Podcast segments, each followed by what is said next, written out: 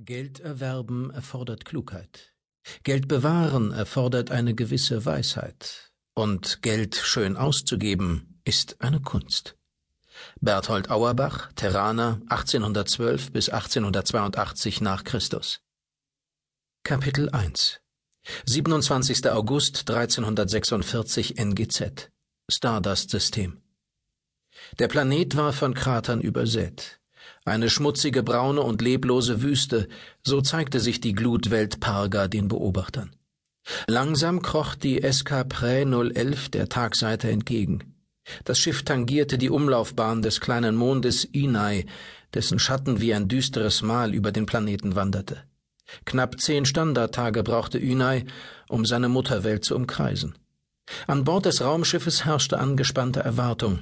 90 Minuten lag der letzte Angriff auf den Skarabäus zurück, falls das Geschehen wirklich als Angriff zu bezeichnen war.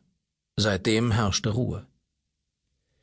Wir sind als Beute uninteressant geworden, vermutete Mark London. Reginald Bull schaute den jungen Mutanten forschend an. Als Beute oder als Gegner, dessen Neugierde nicht geduldet wird? Was kannst du spüren, Mark? Der Psi-Korresponder schüttelte den Kopf. Nur meine eigene Unruhe. Ich kann nicht nachvollziehen, was ich tatsächlich wahrgenommen habe. Dieses Netz war lebendig. Genau das waren deine Worte. Ich weiß. Starr musterte London den Hauptschirm. Für Bull sah es aus, als suche der Junge nach einer Kolonie tausender Spheroidnetze, die sich von der Sonneneinstrahlung auf Parga ernährten, oder nach einem gestrandeten exotischen Raumschiff, das womöglich nicht einmal als solches erkennbar war. Wo, von der Erde aus gesehen, befinden wir uns? Warum hat es ausgerechnet dieses Sonnensystem als Zuflucht für uns Menschen gewählt? Die fernen Städten von S. Dahinter steckte vielleicht weit mehr, als er sich momentan vorstellen konnte. Die immaterielle Stadt auf Katarakt. War sie ein neues galaktisches Rätsel? Außerdem Peri Rodans Botschaft, die Loto Keraete überraschend präsentiert hatte. Aus dem Hut gezaubert wie ein weißes Kaninchen in einer Varieté-Vorstellung. Aus dem Irgendwo. Oder sollte er besser sagen, aus dem Irgendwann? Mit beiden Händen fuhr sich Bull unter den Kragen der Bordkombi.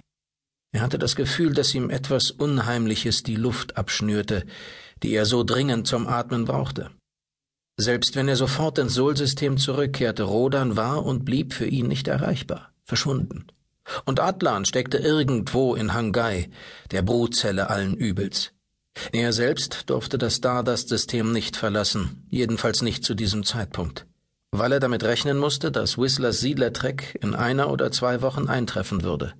Einige tausend Männer, Frauen und Kinder in einer ersten Auswanderungswelle. Keinem von ihnen durfte Gefahr drohen. Die Siedler würden idyllische Welten vorfinden, eine traumhafte Umgebung, doch jedes Paradies, wusste Bull, hatte auch Schattenseiten. Ich bin hier, um die Schlange zu finden, deren Einflüsterungen neues Unheil heraufbeschwören würden. Was für eine aberwitzige Überlegung. John, Baldwin, immer noch alles ruhig? fragte er. Der Hyperphysiker schaute ihn an und zog sich den Schild seiner Schirmmütze tiefer in die Stirn. Was erwartest du, solange wir ohne den HÜ-Schirm durch die Gegend tuckern? Antwortete Karapol mit einer Gegenfrage.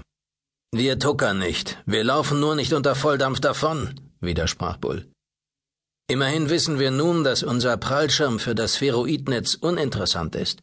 Es sei denn, das Biest hat mit der Gefahrenzone nichts am Hut und ist ohnehin längst weitergezogen. Mir behagt dieses tatenlose Warten nicht. Den HÜ-Schirm wieder aktivieren. Hochenergieüberladungsschirm steht. Reginald ertappte sich bei einem Blick auf die Zeitanzeige. Beide Begegnungen mit dem Spheroidnetz waren in Planetennähe erfolgt. Nun stand die SK Pre 011 sogar noch näher an Parga als zuvor. Zehn Minuten. Wenn das Ding dann nicht wieder erschienen ist, werden wir es wohl nicht mehr zu Gesicht bekommen.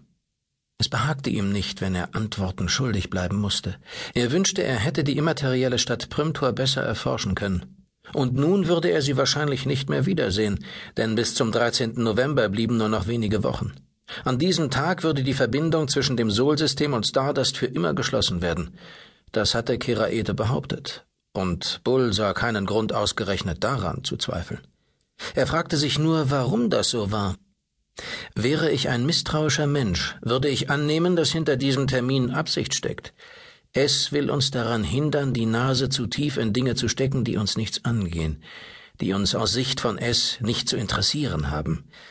Ich sehe das allerdings ein wenig anders. Ortung, meldete Captain John. Ein starkes energetisches Potenzial innerhalb der Mondbahn. Ich korrigiere, drei Potenziale. Eine Einblendung erschien auf dem Schirm. Spheroidnetze. Die Charakteristika der Anzeigen ließen keinen Zweifel, sie näherten sich nicht in Formation, sondern aus unterschiedlichen Richtungen, aber sie strebten einem gemeinsamen Zielpunkt entgegen, der SK-Pre 011. Drei Minuten und zwanzig Sekunden, stellte Bull fest. Die Erscheinungen hatten schnell auf die fünfdimensionale Energieform des Schutzschirms reagiert. Zwei der Ortungsreflexe verblassten gerade und erschienen nahezu gleichzeitig sehr nahe vor dem Schiff.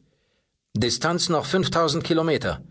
Sie waren teleportiert, in Transition gegangen oder hatten sich durch den Linearraum bewegt. Wie ihre Ortsversetzung erfolgte, war weiterhin unklar. Wenn sie nicht gerade von einer Leitstelle ausgesteuert wurden, hatten sie eigenständig hinzugelernt, denn sie nahmen den Skarabäus in die Zange. Das dritte Spheroidnetz materialisierte sogar nur 200 Kilometer neben dem Schiff. Sekunden später war eines der anderen da. Fast schon auf Tuchfühlung blähte es sich auf und umschloss gedankenschnell das Schiff. Die Belastungsanzeige schnellte in die Höhe, überschritt die Warnmarke und erlosch, weil Karapol den Schirm abschaltete. Bull registrierte, dass die vorbereiteten Symbolgruppen auf einem breiten Frequenzband gesendet wurden.